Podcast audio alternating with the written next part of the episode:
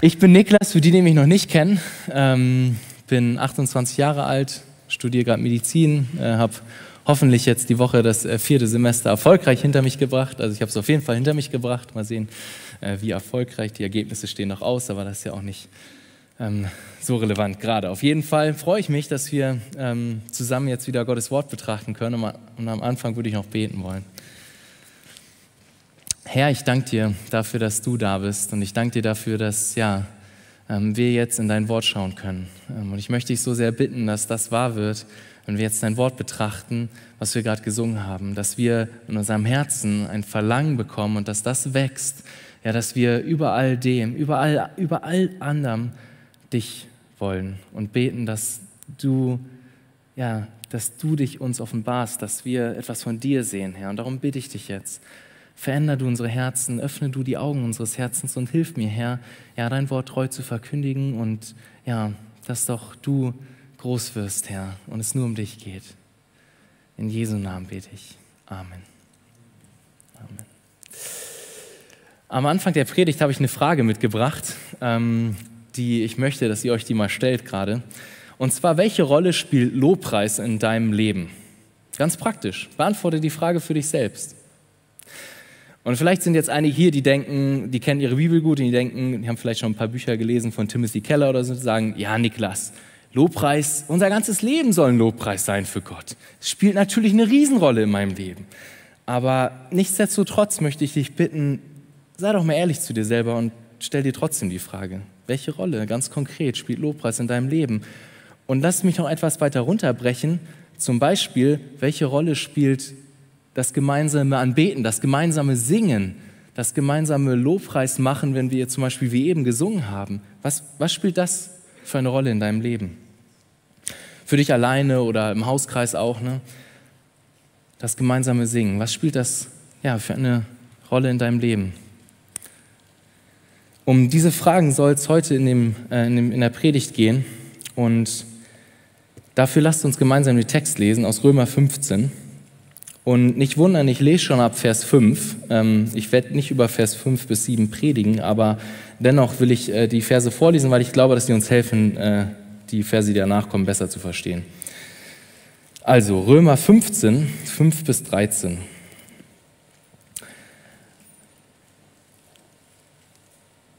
Dort steht, der Gott des Ausharrens und des Trostes aber gebe euch, untereinander eines Sinnes zu sein, Christus Jesus gemäß, damit ihr einmütig mit einem Mund den Gott und Vater unseres Herrn Jesus Christus lobt. Darum nehmt einander an, gleich wie auch Christus uns angenommen hat, zur Ehre Gottes. Vers 8. Ich sage aber, dass Jesus Christus ein Diener der Beschneidung geworden ist, um der Wahrhaftigkeit Gottes willen um die Verheißung an die Väter zu bestätigen. Dass aber die Heiden Gott loben sollen, um der Barmherzigkeit willen, wie geschrieben steht. Darum will ich dich preisen unter den Heiden und deinen Namen Lob singen. Und wiederum heißt es, freut euch, ihr Heiden, mit seinem Volk. Und wiederum spricht Jesaja, es wird kommen, die Wurzel Isais und der, welcher aufsteht, um über die Heiden zu herrschen. Auf ihn werden die Heiden hoffen. Der Gott der Hoffnung aber erfülle euch mit aller Freude und mit Frieden im Glauben, dass ihr überströmt in der Hoffnung durch die Kraft des Heiligen Geistes. Amen.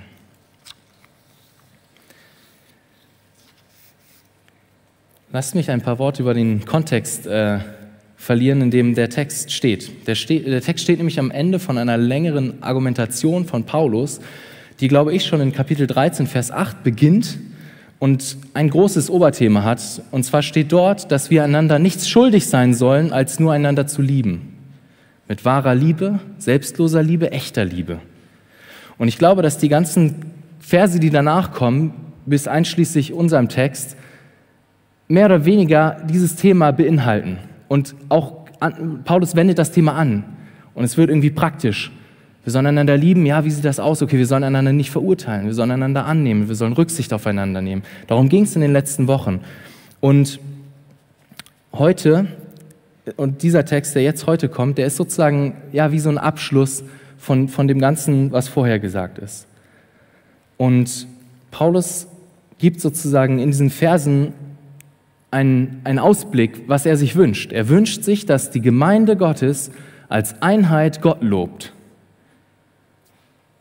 Und in diesen Kontext hinein ist, ist, sind diese Verse, ähm, ja, spricht Paulus diese Verse hinein. Und es heißt, wir sollen, wir sollen eins sein. Warum sollen wir eins sein, habe ich eben schon erwähnt. Vers 6 gibt uns die Antwort. Wir sollen eins sein, damit wir Gott aus einem Munde loben können.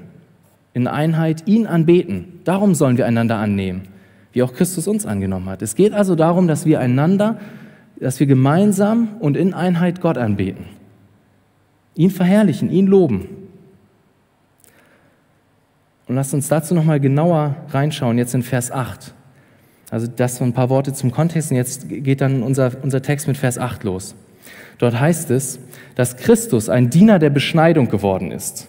Was meint Paulus damit? Klingt erstmal komisch und denkt erstmal so, hä, okay.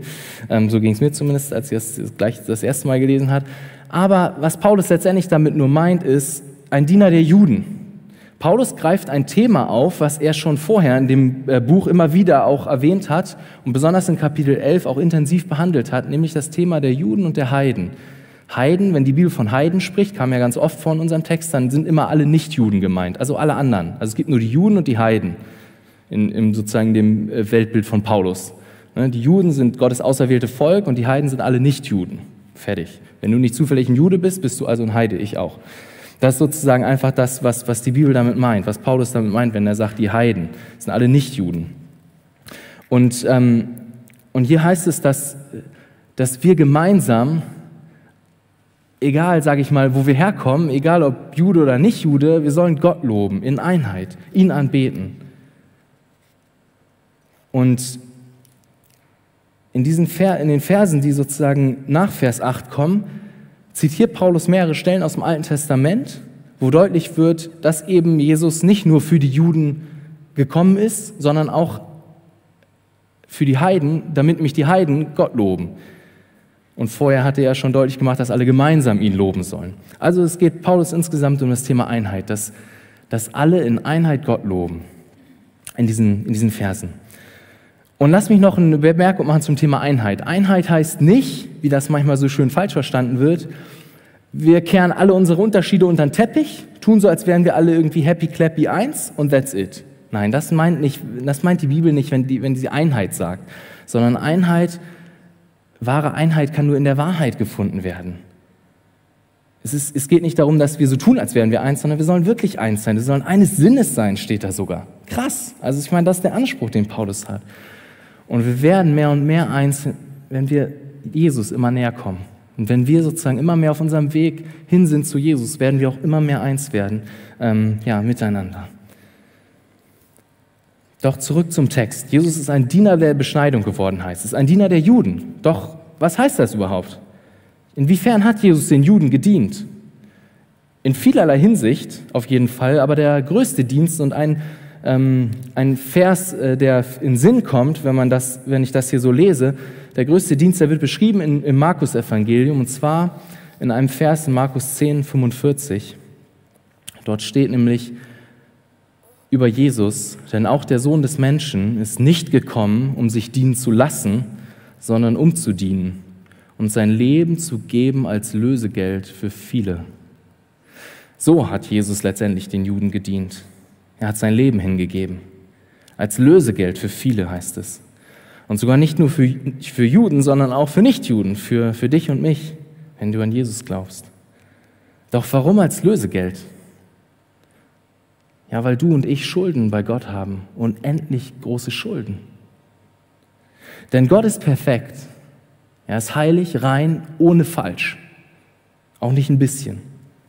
Und wir sind anders. Wir sind voller Lügen, Ärger, Hass, Ignoranz, Zorn. Wir ehren Gott nicht, wie wir es sollten. Die Bibel gibt uns die klare Diagnose. Wir sind Sünder. Hoffnungslos verloren in unserer Sünde sogar.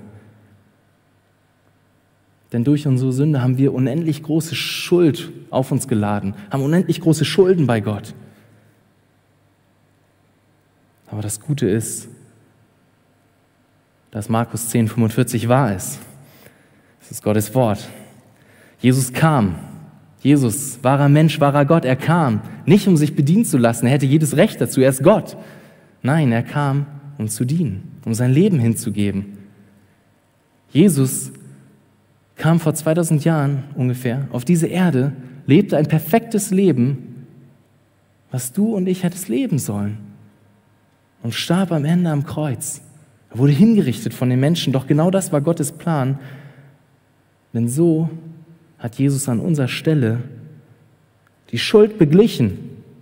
Durch Jesu Tod am Kreuz ist diese gewaltige Schuld, die wir haben vor Gott, bezahlt. Das heißt, Jesus gab sein, sein Leben als Lösegeld für viele. So hat Jesus letztendlich den Juden und auch den Nichtjuden gedient. Das heißt es, wenn unser Text davon spricht, dass er ein Diener der Juden geworden ist. Unser Text gibt uns nun drei Antworten auf die Frage, wozu Jesus das getan hat. Also wozu kam Jesus auf die Erde, hat sein Leben perfekt gelebt, ist gestorben und wieder auferstanden? Wozu hat er das getan? Unser Text gibt uns drei Antworten und auf die will ich eingehen. Das sind auch meine drei Hauptpunkte. Die ersten beiden werden eher kurz, der dritte wird eher lang. Ähm, ja, für euch zur Orientierung. Also erstens, wozu wurde Jesus ein Diener der Juden? Erstens um der Wahrhaftigkeit Gottes willen, sagt unser Text.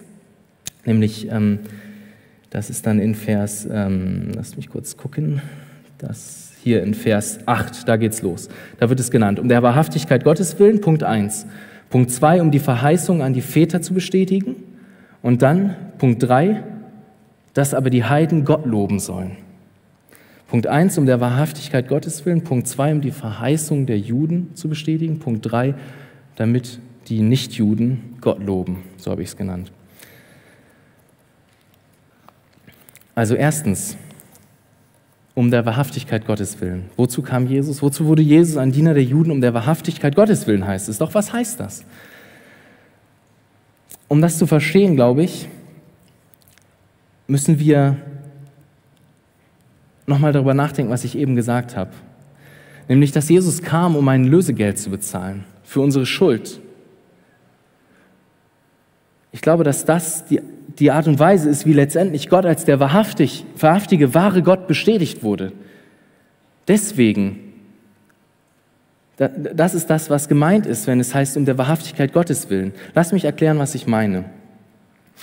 Eigentlich müsste Gott uns zu jedem Moment sofort vernichten. Völlig vernichten. Warum? Weil wir Sünder sind und weil Gott heilig ist und weil er einfach keine Sünde dulden kann in seiner Gegenwart. Weil er perfekt ist. Und eigentlich hätte Gottes Gerechtigkeit verlangt, dass Adam und Eva in dem Moment, wo sie geschaffen wurden, und danach, wo sie gesündigt haben, in dem Moment, wo die Gemeinschaft zerstört war zwischen Gott und Menschen, in dem Moment hätte Gott, hätte Gott einfach Adam und Eva vernichten müssen für immer. Sie bestrafen müssen mit ewiger Qual in der Hölle. Das wäre gerecht gewesen. Und danach hat Gottes Gerechtigkeit eigentlich verlangt. Aber Gott hat etwas anderes gemacht, wie wir in der Bibel lesen können. Gott hat etwas, Gott hat etwas anderes gemacht. Und zwar lesen wir davon in Römer 3. Das ist ein Vers, der uns, glaube ich, hilft zu verstehen, was gemeint ist. Römer 3, Vers 25. Dort steht, ihn, also Jesus, Römer 3, Vers 25, ihn, also Jesus, hat Gott zum Sühnopfer bestimmt, das wirksam wird durch den Glauben an sein Blut. Und jetzt, um seine Gerechtigkeit zu erweisen, weil er die Sünden ungestraft ließ, die zuvor geschehen waren. Hier ist wieder von Jesus die Rede. Und es geht darum, dass Gott Jesus als Sühnopfer oder man könnte auch sagen, als der, der das Lösegeld bezahlt hat, hingestellt hat. Oder Gott hat Jesus dafür bestimmt. Und dann gibt uns der Text noch einen Grund dafür. Dann steht dort, und er tat dies, um seine Gerechtigkeit zu erweisen. Und ich glaube, hier ist die Verbindung zu unserem Text. Unser Text sagt, dass Jesus kam um der Wahrhaftigkeit Gottes willen und hier heißt es, dass Gott etwas tut, um seine Gerechtigkeit zu erweisen. Und ich denke, dass, unser Text, dass uns dieser Text eine Art und Weise erklärt, wie Jesus Gottes Wahrhaftigkeit bestätigt. Doch zurück zum Vers, denn jetzt kommt der entscheidende Teil. Gott musste seine Wahrhaftigkeit und hier speziell seine Gerechtigkeit durch Jesus erweisen. Warum? Weil er Sünden, die vor der Zeit Jesu geschehen waren und auch danach, ungestraft gelassen hat. Ungestraft gelassen hat. Was meint das? Hier ist die Verbindung zu Adam und Eva. Denn eigentlich hätte Gott, wie ich eben schon erwähnt habe, Adam und Eva sofort vernichten müssen. Eigentlich hätte Gottes Gerechtigkeit, hat Gottes Gerechtigkeit danach geschrien, das zu tun. Denn Gott ist heilig, perfekt, vollkommen. Und das wäre gerecht gewesen. Doch Gott hat das nicht getan, sondern er hat etwas anderes getan, nämlich unser Text sagt es, er hat Sünden ungestraft gelassen. Doch wie kann das sein? Wie kann Gott einfach so Sünden ungestraft lassen? Man könnte sogar fragen, Gott, lässt du Sünde einfach so durchgehen? Ist es jetzt auf einmal völlig egal? Eigentlich, also das, das ist der, der Gedanke, den Paulus hat. Paulus denkt, krass, wie konnte Gott Adam und Eva oder all die Menschen, die gesündigt hatten, wie konnte er einfach die verschonen? Wieso hat er sie nicht gleich vernichtet? Denn Gott ist gerecht. Eigentlich hätte er das tun müssen. Aber nein, Gott hat etwas anderes getan. Er hat Jesus hingestellt als Sühnopfer steht hier oder als der, der das Lösegeld bezahlt.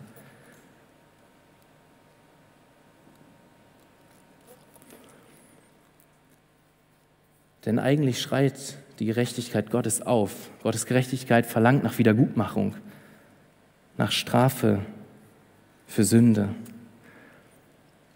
Und Gott kann nicht Sünde einfach so ungestraft lassen. Gott kann nicht einfach so sagen, ja, okay, ich drücke mal beide Augen zu, passt schon. Und das hat er auch nicht gemacht. Denn Jesus kam und Jesus litt und starb und trug Strafe, trug den Zorn Gottes für die Sünde. Und so wird der Gerechtigkeit Gottes Genüge getan im Kreuz. Gott sagt nicht einfach, ja, ich vergebe mal, ich passe schon alles irgendwie. Nein, Sünde musste bestraft werden. Und Gottes Gerechtigkeit wird Genüge getan. Entweder in Jesus am Kreuz, wenn du daran glaubst, oder du wirst einmal selber Wiedergutmachung leisten für deine Sünde, wenn du nicht an Jesus glaubst. Das ist das, was die Bibel Hölle nennt. Für immer. Gestraft von Gott. Gott wird Gerechtigkeit walten lassen. Und ich finde den Gedanken erschreckend und krass, wenn ich den so ausspreche. Aber ich sage das einfach nur, weil es die Wahrheit ist und weil Gottes Wort so klar ist.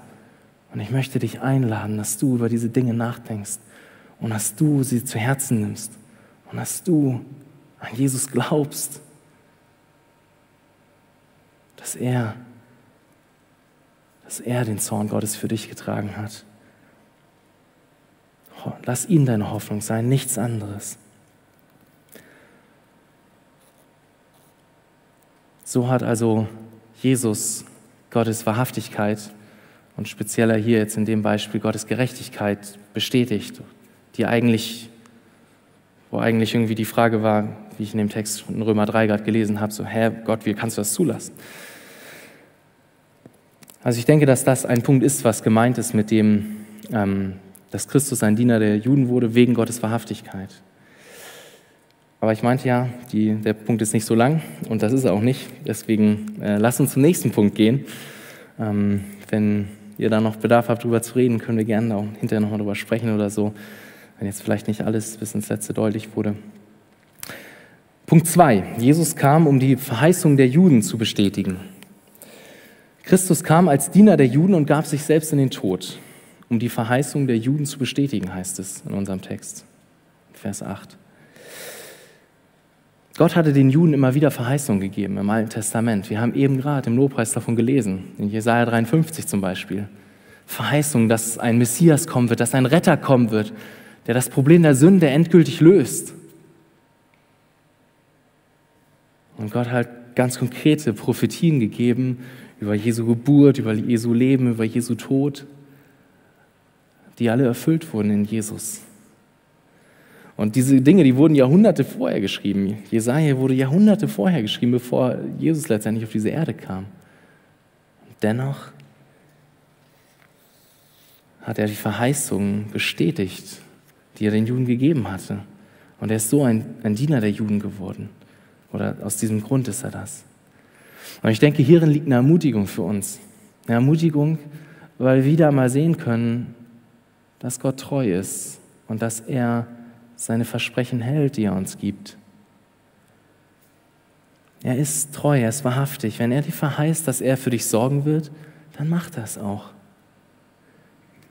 Auch wenn es sich gerade nicht so anfühlt, auch wenn es gerade schwer ist. Und wenn er dir verspricht, dass er für immer bei dir sein wird, bis ans Ende der Erde, dann hält Gott sein Versprechen. Auch wenn du dich gerade einsam fühlst, auch wenn du dich alleine fühlst. Er tut das. Da können wir uns ermutigt wissen. Denn Gott hat die Verheißung, die er den Juden gegeben hat, bestätigt. Gott ist der wahre Gott, der wahrhaftige Gott. Kurzer zweiter Punkt, jetzt der dritte längere. Punkt 3. Jesus wurde ein Diener der Juden, damit die Nichtjuden, also die Heiden, sagt unser Text, und ich habe mal in, Klammern geschrieben, in Klammern und auch die Juden, also alle, damit wir alle Gott loben. Oder die Antwort auf die Frage, wozu singen wir eigentlich? Wir haben ja eben schon gesehen, dass Gott eine große Absicht hat, nämlich die Absicht, dass wir ihn in Einheit anbeten sollen. Wir sollen ihn loben, Heiden und also alle Nichtjuden und Juden. Warum gemeinsam mit den Juden? Weil es am Anfang hatten wir es gelesen in Vers 6 ja darum geht, dass wir alle gemeinsam Gott loben sollen. Und da hat Paulus ganz klar auch ähm, Juden und Nichtjuden im Blick. Das ist also der dritte Punkt in unserem Text. Wozu ist Jesus ein Diener der Juden geworden, als er litt und starb? Damit die Heiden und Juden Gott verherrlichen. Darum geht es also. Und die nächsten Verse, Verse 9 bis 12, die jetzt kommen, die veranschaulichen letztendlich diesen einen Punkt. Es sind Zitate aus dem Alten Testament, die diesen Punkt veranschaulichen. Ähm, und deswegen ist in diesem Text ein Schwerpunkt, deswegen äh, ist auch in meiner Predigt ein Schwerpunkt ähm, auf dem Thema, ja, was das heißt, auf dem Thema Lobpreisen, auf dem Thema Anbetung. Unser Leben soll sich also um Gott drehen. Und es ist so schön zu sehen, wie der Römerbrief sich immer wieder selber ergänzt und erklärt. Und ähm, ihr merkt das ja schon, ich habe schon ein paar Sachen aus Römer zitiert. Und lasst uns noch einmal zurückerinnern an Römer 12, Vers 1. Was steht dort? Dort steht, das sind auch relativ bekannte Verse, Römer 12, Vers 1, nur ein paar Seiten vorher. Ich ermahne euch nun, ihr Brüder, angesichts der Barmherzigkeit Gottes, dass ihr eure Leiber darbringt als ein lebendiges, heiliges, Gott wohlgefälliges Opfer. Das sei euer vernünftiger Gottesdienst. Also hier ist es ganz klar, wir sollen unser ganzes Leben hingeben für Gott als ein lebendiges Opfer. Das ist unser Gottesdienst, das ist Anbetung. Unser ganzes Leben soll Anbetung für Gott sein. Egal, ob du gerade in der Gemeinde bist und Lobpreislieder singst oder zu Hause auf dem Klo sitzt oder in der S-Bahn bist oder auf dem Weg zur Arbeit oder bei der Arbeit oder in der Uni, in der Schule. Überall, alles soll, unser ganzes Leben soll Anbetung sein. Es geht nicht darum, dass wir irgendwie hier am Samstag und Sonntag schön in die Gemeinde kommen und Gott anbeten und that's it. Nein, unser ganzes Leben soll Gott verherrlichen, soll sich um ihn drehen. Wir sollen unser ganzes Leben hingeben für Gott. Wie viel mehr brauchen wir diesen Blick in unserem Leben? Ich habe das in der Vorbereitung nochmal auch für mein Herz gemerkt. Ich habe gemerkt, Jesus, und gebetet, Jesus, bitte schenk mir das mehr und mehr, diesen Blick, der alle Bereiche durchdringt, dass es überall nur um ihn geht. Gott möge uns das schenken, dass wir mehr und mehr so einen Blick haben. Und interessanterweise in, Vers, ähm, in Römer 12, Vers 1 wird auch erwähnt, wir sollen Gott angesichts seiner Barmherzigkeit anbeten. Das ist eine kleine Verbindung zu unserem Text, ähm, denn in Römer 15, Vers 9 ähm, heißt es nämlich, dass aber die Heiden Gott loben sollen, um der Barmherzigkeit willen, wie geschrieben steht. Und dann kommen die ganzen Zitate. Also eine kleine Verbindung, die, auf die werde ich auch gleich nochmal äh, kurz eingehen. Auch hier zwischen den beiden Texten. Lobpreis ist also weit mehr als Lobpreislieder singen. Aber es ist auch Lobpreislieder singen. Und ich denke auch, dass Paulus das im Sinn hat, dass wir ihn im Gesang anbeten, denn er schaut rein, was er in Vers 9 sagt. Am Ende heißt es nämlich, da steht dort, deinen Namen Lob singen. Da wird ganz deutlich, okay, Paulus meint jetzt hier nicht, dass, hey, unser ganzes Leben soll ein Lobpreis sein und that's it. Nicht nur das, sondern er meint auch, ja, wir sollen Gott loben, wir sollen ihm Lob singen, heißt es hier. Und Singen ist also auch ein Teil der Anbetung, ähm, die ja, unser Leben ausmachen soll. Und ich möchte jetzt mit in der restlichen Zeit noch äh, einige Punkte besprechen, wie dieses gemeinsame Lobpreis machen, also Lob singen, das ist so ein altes Wort, aber irgendwie will ich deutlich machen, was ich meine, ähm, was, das, was das bedeutet und wie das im Licht der Bibel aussieht. Und ich, mir ist bewusst, man kann eine Fülle von Predigten über dieses Thema halten. Ähm, und ich werde bestimmt nicht alle Punkte behandeln, die, ähm, die man behandeln kann, aber dennoch sind einige Grundsätze, denke ich, dabei, die wichtig sind und die wichtig sind, auch erwähnt zu werden. Einige Dinge sehen wir in unserem Text auch direkt und einige Dinge sehen wir auch in anderen Texten, die ich auch erwähnen will. Also, Charakteristika von biblischem Lobpreis. Erstens, oder A, ich habe es A genannt, ist einfacher, weil sonst, ich habe ja drei Hauptpunkte und jetzt kommt A beim dritten Hauptpunkt. Ähm, Zentrum vom biblischen Lobpreis ist das Herz. Das, was wir mit unserem Mund machen oder mit unseren Händen oder mit unserem Körper, ist also zweitrangig. Es ist nicht das, worum es in erster Linie geht. Zentrum ist das Herz. Lass uns eine Bibelstelle anschauen dazu. Aus Epheser 5, Vers 19. Epheser 5, Vers 19. Dort steht, redet zueinander mit Psalmen und Lobgesängen und geistlichen Liedern. Singt und spielt dem Herrn in eurem Herzen. Wie heißt es hier? Das heißt, wir sollen dem Herrn singen und spielen mit Lobgesängen, Psalmen und geistlichen Liedern im Herzen, heißt es. Lobpreis findet also zuallererst im Herzen statt. Und so ist es auch nicht verwunderlich, dass Jesus die Pharisäer einmal sehr scharf kritisiert. Er sagt zu den Pharisäern, die bekannt waren für ihre Heuchlerei, in, 5, in Matthäus 15, Vers 8, dieses Volk naht sich zu mir mit seinem Mund und ehrt mich mit den Lippen, aber ihr Herz ist fern von mir.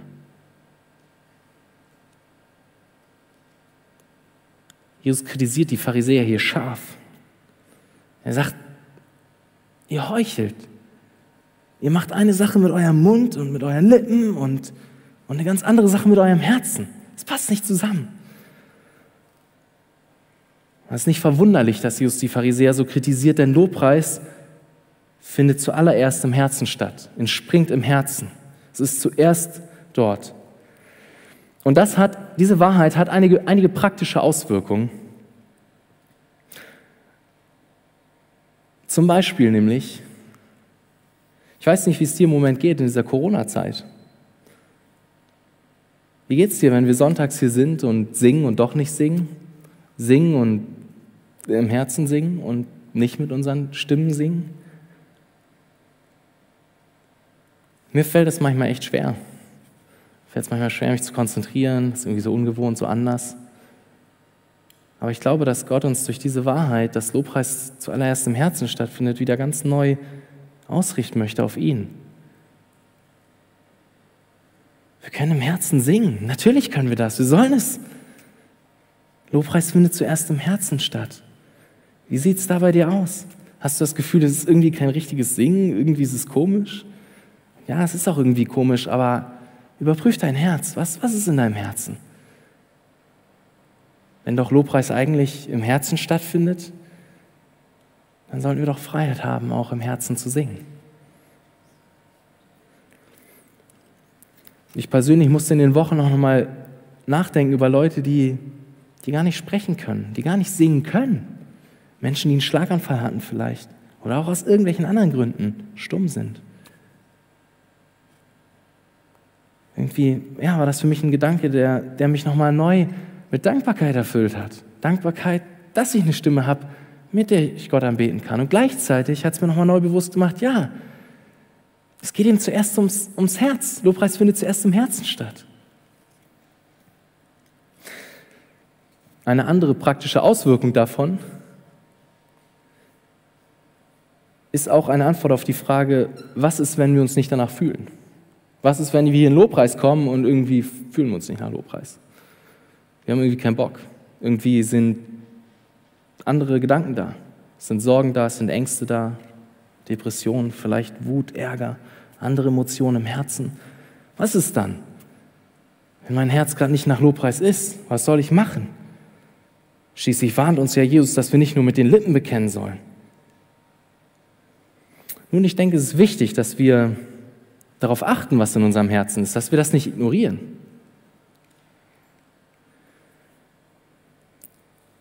Es ist gut, wenn wir in die Lobpreiszeit gehen, dass wir unser Herz reflektieren und prüfen und gucken, wonach uns im Herzen gerade ist. Denn wenn wir das ignorieren und wenn wir einfach sagen, ach egal, hey, ja, jetzt mache ich mal hier Anbetung, ist ja jetzt gerade irgendwie dran, machen ja alle. Nein, dann laufen wir Gefahr, genau das zu tun, was Jesus ja an den Pharisäern kritisiert, dass wir irgendwas mit unseren Lippen machen und unser Herz steht gar nicht dahinter. Also es ist gut darauf zu achten, was ist in meinem Herzen und das zu Jesus zu bringen und es ihm zu bringen und ihn darum zu bitten, Jesus, bitte, bitte, gib mir ein Herz jetzt, was dich anbeten will. Gib mir ein freudiges Herz, was dich anbetet jetzt. Ihn darum zu bitten, inmitten von all den Sorgen, all den, den Dingen, die gerade schwer sind in deinem Leben. Und trotzdem ist es ja nicht so, dass Gott dann immer sofort Klack macht und dann sind auf einmal die Emotionen ganz anders. Und deswegen denke ich, ist es dann trotzdem gut zu singen, trotzdem gut, Jesus anzubeten. Denn er ist es wert, er ist würdig, angebetet zu werden. Und er fordert uns dazu aus, äh, auf, das zu tun. Und oft ist das auch der Weg, den Gott dann benutzt, um unser Herz eben zu verändern. Ich meine, habt ihr das nicht auch schon erlebt?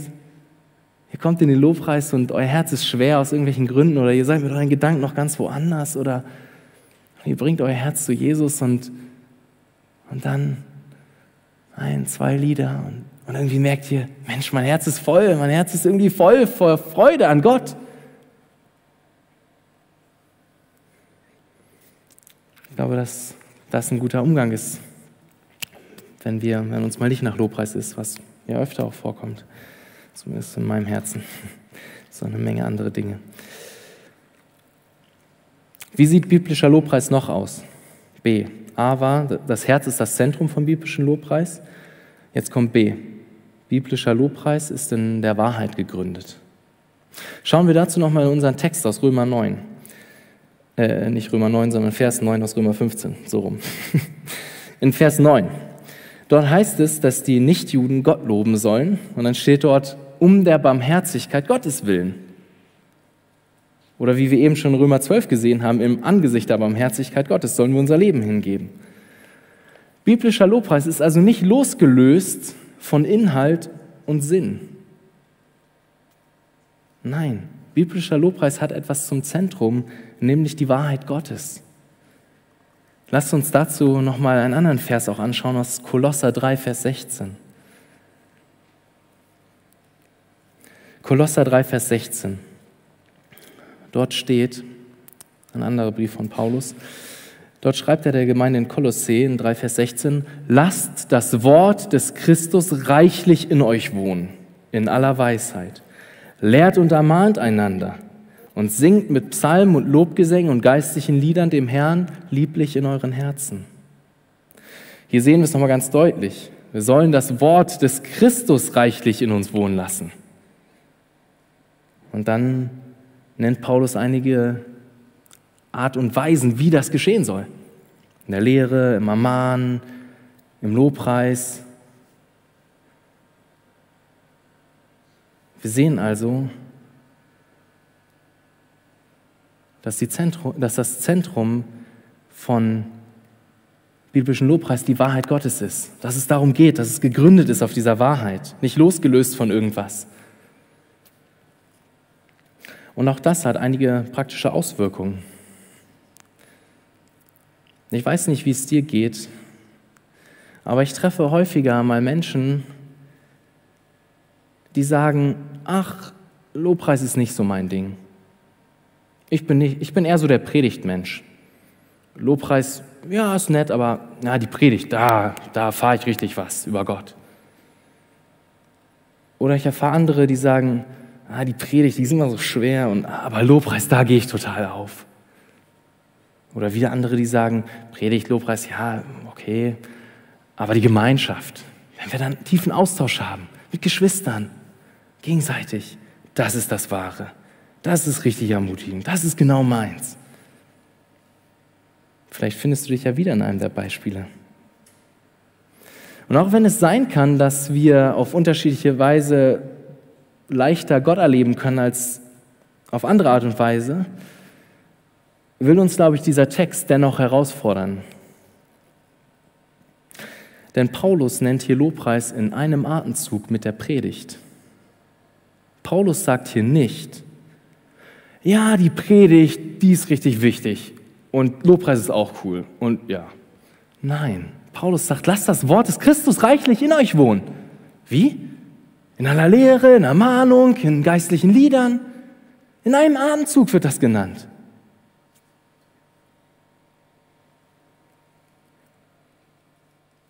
So, so einen Blick hat Paulus. Und ich glaube, dass das manchmal ganz praktisch wird. Und so gibt es zum Beispiel, das fiel mir ein, als ich darüber nachgedacht habe, in unserer Jugend, aber auch im Sonntagsgottesdienst, manchmal so ein gewisses Phänomen, finde ich. Und zwar ist es so, dass in der Predigt alle schön ruhig hier sitzen und der Predigt zuhören und mitschreiben und alle voll dabei sind. Und kaum ist die Predigt zu Ende, fängt eine regelrecht kleine Völkerwanderung an. Alle strömen raus, alle auf Toilette, Wasser holen, alles Mögliche. Und manchmal wundert mich das ein bisschen, wenn ich ehrlich bin. Versteht mich nicht falsch, es ist nicht falsch, auf Toilette zu gehen oder was zu trinken, das ist nicht der Punkt. Aber ich will, dass du dein Herz hinterfragst. Bist du im Einklang mit, mit Kolosser 3, Vers 16?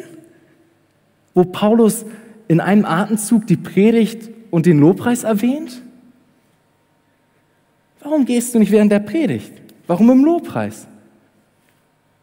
Oder warum überhaupt während des Gottesdienstes? Ist nicht auch möglich, vorher zu gehen und dann vielleicht erst hinterher wieder? Versteht mich nicht falsch. Es ist nicht falsch, auf Toilette zu gehen. Und wenn man muss, muss man. Klar. Hey, ich studiere Medizin. Aber ich glaube, ihr wisst, was ich meine. Und ich denke, es ist so wichtig, dass wir unser Herz hinterfragen. Und wenn wir solche Texte lesen, dass wir unser Herz hinterfragen. Was, was meint Paulus hiermit? Was, was meint er, wenn er sagt, lasst das Wort des Christus reichlich in euch wohnen? In der, in der, in der Lehre, in der Ermahnung, in geistlichen Liedern. Er erwähnt es in einem Atemzug. Hat der Lobpreis für dich Priorität? Oder auch anders, vielleicht gibt es auch manche hier, die, die, die gerne mal während der Predigt erstmal nach draußen gehen und eine Runde chillen. Predigt ist immer so anstrengend. Auch dich will ich fragen. Ist dein Verhalten in Einklang mit dem, was, was Jesus hier sagt, was, was Paulus hier sagt? Nein. Das Wort des Christus soll reichlich in uns wohnen, heißt es hier. Wir können uns nicht irgendwas rauspicken. Wir können nicht irgendwie sagen, ja, die Predigt ist super wichtig, Lobpreis nicht. Oder Lobpreis ist super wichtig, Predigt nicht. Nein, Paulus erwähnt diese Dinge alle und wir können uns nicht irgendwas rauspicken. All diese Dinge sind Mittel der Gnade, die Gott benutzt, um, um uns zu verändern durch die Wahrheit Gottes, dadurch, dass das Wort des Christus reichlich in uns wohnt. Ich glaube, eine weitere Anwendung oder eine weitere Auswirkung äh, von der Wahrheit dass biblischer Lobpreis auf der Wahrheit Gottes gegründet ist, ist zum Beispiel auch in der Auswahl der Lieder. Die Art der die Lieder, die wir singen. Es sollen eben geistliche Lieder sein, wie es in unserem Text heißt. Und das Wort soll dadurch reichlich in uns wohnen. Und so denke ich, gibt es Lieder, auch christliche Lieder, die das mehr und andere, die das vielleicht ein bisschen weniger bewirken, dass das Wort reichlich in uns wohnt. Denn umso flacher der Inhalt des Liedes, umso flacher ist auch der Lobpreis. Doch da, wo Lieder einen tiefen Inhalt haben, gegründet in Gottes Wort, die die Botschaft Gottes beinhalten, dort kann tiefer Lobpreis entstehen. Ich habe mal einen Spruch gehört, den fand ich treffend. Auch ein bisschen schmunzelhaft und auch ein bisschen provokant, aber treffend manchmal. Unser Lobpreis sollte kein 0815 Lobpreis sein mit null Inhalt, acht Wörtern und 15 Wiederholungen.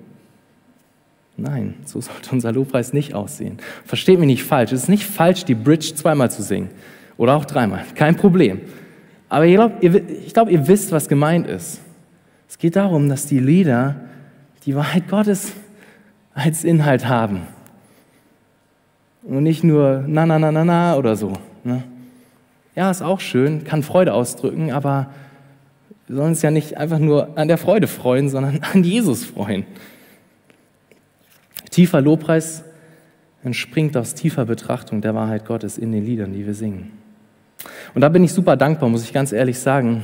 Ähm, denn wenn ich in der Arche bin, sowohl sonntags als auch samstags, freue ich mich immer wieder darüber, denn ich habe den Eindruck, dass es gerade den Lobpreisleitern sehr wichtig. Und so singen wir Lieder, die die Wahrheit Gottes beinhalten. Dafür bin ich sehr dankbar. Es ist nicht selbstverständlich. Doch wie sieht biblischer Lobpreis noch aus? Ein letztes. Biblischer Lobpreis beinhaltet Emotionen, die auf Gott ausgerichtet sind. C war das jetzt. Biblischer Lobpreis beinhaltet Emotionen, die auf Gott ausgerichtet sind. Konkreter heißt das Freude. Lobpreis ohne Freude geht nicht. Ich meine damit nicht happy clappy, wir tun so, als wären wir alle fröhlich und alles ist super. Nein, ich meine echte Freude. Echte Freude an Gott. Freude, die Gott als Ursprung hat und als Objekt hat, die sich um Gott dreht. Freude an Gott. Und auch dazu können wir nochmal in unseren Text reinschauen, in Römer 15. Denn Paulus redet hier über Lobpreis und er zitiert in Vers 10 und 11 das Alte Testament und es heißt dort, und wiederum heißt es, freut euch ihr Heiden mit seinem Volk und wiederum lobt den Herrn alle Heiden und preist ihn alle Völker. Oder auch Psalm 96, Vers 11 und 12. Ich lese es einfach einmal. Es freue sich der Himmel und die Erde frohlocke, es brause das Meer und was es erfüllt, es jauchze das Feld und alles, was darauf ist. Dann sollen alle Bäume des Waldes jubeln. Und im Kontext von dem, von dem Psalm geht es um Lobpreis. Biblischer Lobpreis drückt sich also in Emotionen aus. Nicht andersherum. Es geht nicht darum, irgendwelche Stimmung zu erzeugen und dann irgendwie Gott darin anzubeten. Nein, es muss immer andersrum sein. Die, die Freude kommt ja von Gott. Sie kommt nicht irgendwie zuerst an irgendwas und dann machen wir Lobpreis. Nein, es geht nicht zuerst darum, eine Stimmung zu erzeugen oder in irgendeine besondere Atmosphäre zu kommen, sondern es geht darum, dass wir Freude an Gott haben und die sich ausdrückt. Denn wenn das Herz von Gott bewegt ist, dann wird es nicht anders können, als Freude und Dankbarkeit auszudrücken gegenüber Gott. Im Lobpreis ist kein Raum für Gleichgültigkeit.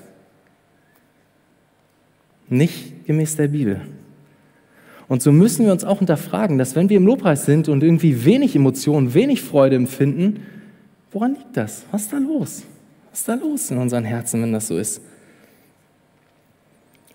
Vielleicht ist es ja so, dass du Freude im Herzen hast, aber die nicht ausdrücken magst. Was hindert dich daran? Was hindert dich daran, deine Hände zu heben aus Freude, aus Dankbarkeit? Was hindert dich daran, vielleicht sogar auch irgendwie anzufangen zu tanzen, weil dein Herz so froh ist vor Jesus? Was hindert dich daran?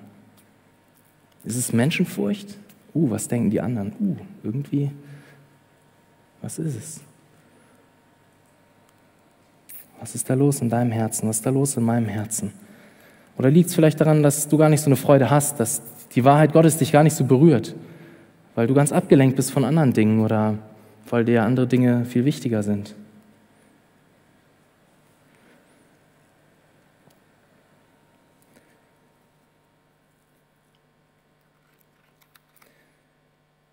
Lobpreis und Freude gehören absolut zusammen. Und vieles, denke ich, hat auch mit Prägung zu tun. Und zwar mit der Prägung, wie bin ich groß geworden, in was für einer Gemeinde. Das spielt eine ganz große Rolle oft. Ähm, so war es zum Beispiel bei mir so, dass ich in einer Gemeinde groß geworden bin, wo es total komisch war, die Hände zu heben. Wenn man die Hände gehoben hat im Lobpreis, war es so, haben alle einen schief angeguckt und so, hm, okay, was geht bei dem ab? So, in so einer Gemeinde bin ich aufgewachsen und es hat echt einige Jahre gedauert, bis Gott sozusagen diese Prägung in mir überwunden hat und eine Freiheit da war. Eine Freiheit da war, die Hände zu heben, wenn mir danach ist, weil ich einfach fröhlich bin, zu klatschen, was auch immer. Es hat ein paar Jahre gedauert. Denn oft sind wir geprägt von gewissen Dingen oder auch von dem, wie unsere Eltern drauf sind. So ist die Frage, hast du deine Eltern, als du groß geworden bist, regelmäßig erlebt, dass sie mit Freude Gott anbeten? Oder waren sie eher reserviert und bloß nicht zu viel Emotionen zeigen? Wir sind ja auch deutsch. Ne? Wie, wie, bist du geprägt? Das sind total wichtige Fragen. Es sind total wichtige Fragen, über die es sich äh, ja, lohnt nachzudenken. Es geht nicht um Händeheben der Händeheben willen, wie ich schon meinte. Nein, es geht darum, dass sich uns zuerst unser Herz zu Jesus emporhebt. Aber ich weiß nicht, wie es dir geht, aber wenn ich im Lobpreis bin, dann, dann ist es oft so ganz natürlich, dass ich meine Arme irgendwie hebe zu Gott. Weil mein Herz betet Gott an.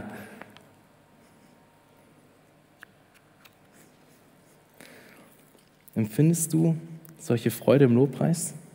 Wenn ja, warum? Und wenn nein, warum nicht? Und ein Vers, den ich da immer wieder sehr ermutigend finde, ist zu sehen, wie Gott sich über uns freut. In Zephania 3, Vers 17 steht das, mein Vers aus dem Alten Testament, ich glaube mein zweitlieblingsvers. Ähm, der ist echt so schön. Dort steht in Zephania 3, Vers 17, der Herr, dein Gott, ist in deiner Mitte, ein Held, der rettet. Er freut sich über dich in Fröhlichkeit, er schweigt in seiner Liebe. Er jauchzt über dich mit Jubel. Ich meine, ist das nicht krass? So sehr freut sich Gott über dich, wenn er dich ansieht. So sehr freut sich Gott über seine Kinder. Er, er, er ist ganz außer sich. Er, er schweigt in seiner Liebe und dann steht er, er jauchzt über dich mit Jubel. Alte Worte, aber er sieht dich und er stößt Jubelschreie aus über dich, weil er dich so sehr liebt. Wie krass ist Gott? Das ist ein Vers, der mich immer wieder sehr bewegt. Wow, so sehr freut sich Gott über mich.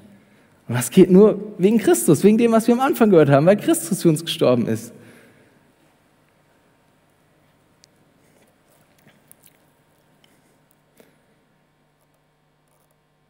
Es gibt, glaube ich, noch viel zu sagen, aber ich will hier zum Ende kommen. So könnte man zum Beispiel noch darüber reden, dass Lobpreis und Dankbarkeit ganz eng verknüpft sind.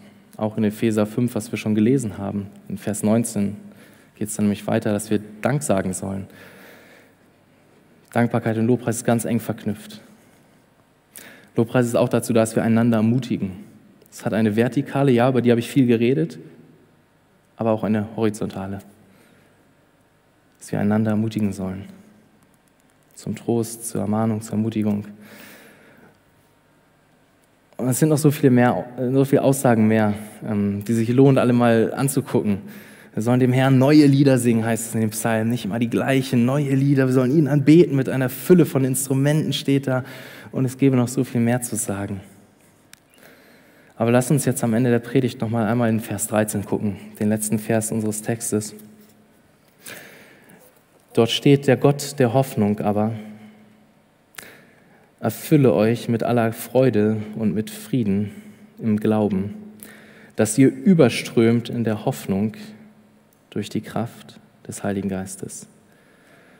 Paulus betet hier also am Ende, dass Gott uns mit Freude, Frieden erfüllt, sodass wir in Hoffnung überströmen. Und ich glaube, dass, dass es so wichtig ist und deswegen ist es so gut, dass der Vers da ist, dass wenn wir über diese Dinge nachdenken und reden, dass wir uns wieder neu darauf besinnen, letztendlich ist es Gott, der das in unseren Herzen wirken muss. Gott muss wirken. Das ist das Entscheidende. Und deswegen müssen wir zu ihm kommen, ihn darum bitten, dass er unsere Herzen verändert. Deswegen lasst uns zu ihm kommen und um Veränderung bitten. Lass uns beten.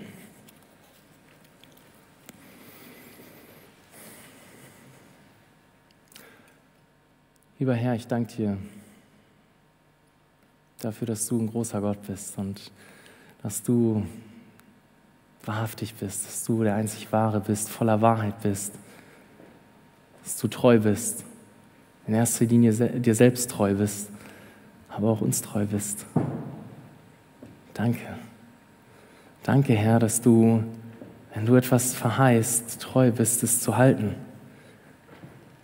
Danke, Herr, dass du einen Plan hast, dass wir gemeinsam in Einheit dich anbeten sollen. Und Jesus, du siehst, wie es uns geht, du siehst, was uns bewegt, was uns jetzt auch während der Predigt bewegt hat. Ich möchte darum bitten, dass du diese Dinge weiter in unseren Herzen bewirkst, dass wir doch dein Wort studieren darüber und dass wir verändert werden durch dein Wort. Dass wir frei werden von Prägungen, die uns abhalten, dass wir frei werden von Menschenfurcht, dass wir frei werden von dem Blick auf uns selber oder auf andere und dass wir auch jetzt im Lobpreis einfach nur hinschauen auf dich und zuerst aus unserem Herzen dich anbeten können, wegen deiner Barmherzigkeit willen, wegen deiner Wahrheit, Jesus, wegen dem, wie du bist. Schenk das bitte jetzt im Lobpreis. Und ja, geht uns auch nach, bewegt unsere Herzen weiter mit den Dingen, ja, die du da auch aufgeworfen hast, Herr. Danke für Lobpreis jetzt. Danke für gemeinsames Anbeten, Herr. Amen.